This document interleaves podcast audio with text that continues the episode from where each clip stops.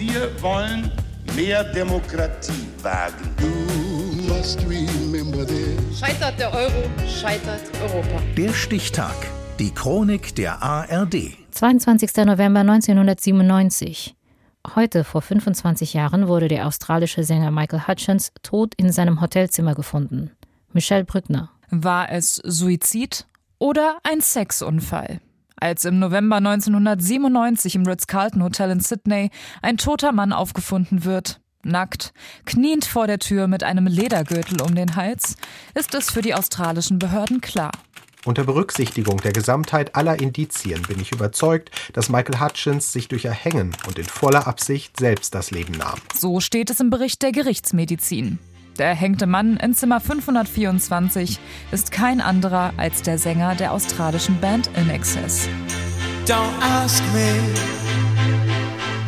what you know is true. Seine damalige Lebensgefährtin Paula Yates bezweifelt jedoch, dass er sich umbringen wollte. Vielmehr glaubt sie an einen Sexunfall.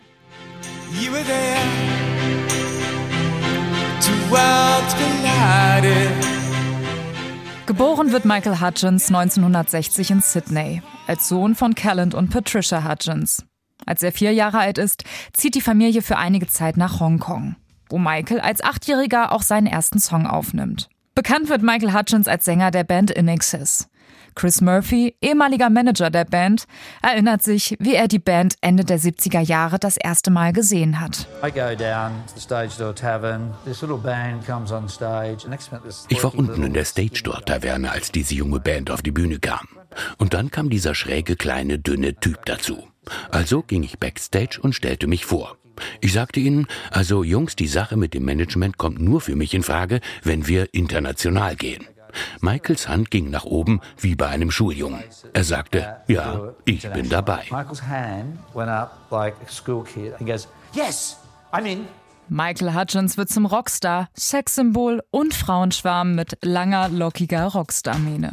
Das erfolgreichste Album der Band erscheint 1987. Kick.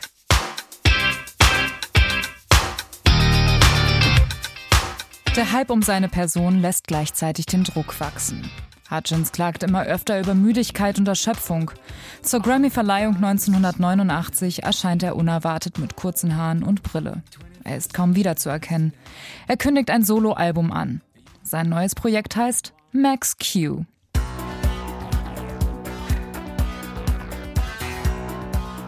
Doch ein Unfall 1992 verändert alles. Bei einem Streit mit einem Taxifahrer stürzt er auf den Kopf. Er verliert seinen Geruchs- und Geschmackssinn, spricht aber mit kaum jemandem darüber. Die Beziehung zu Paula Yates, Ex-Frau von Musiker Bob Geldof und vor allem die Geburt seiner Tochter Tiger Lily ziehen ihn zwischenzeitlich aus dem Tief.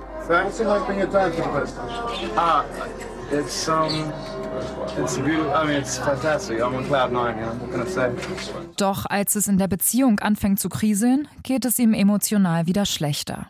1997 bringt In Excess das Album Elegantly Wasted heraus. Michael Hutchins geht mit der Band auf 20-jährige Jubiläumstour im australischen Sydney.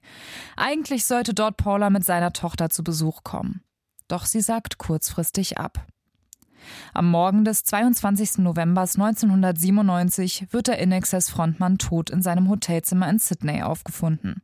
Die genauen Umstände des Todes von Michael Hutchins wird man wohl nie gänzlich klären können.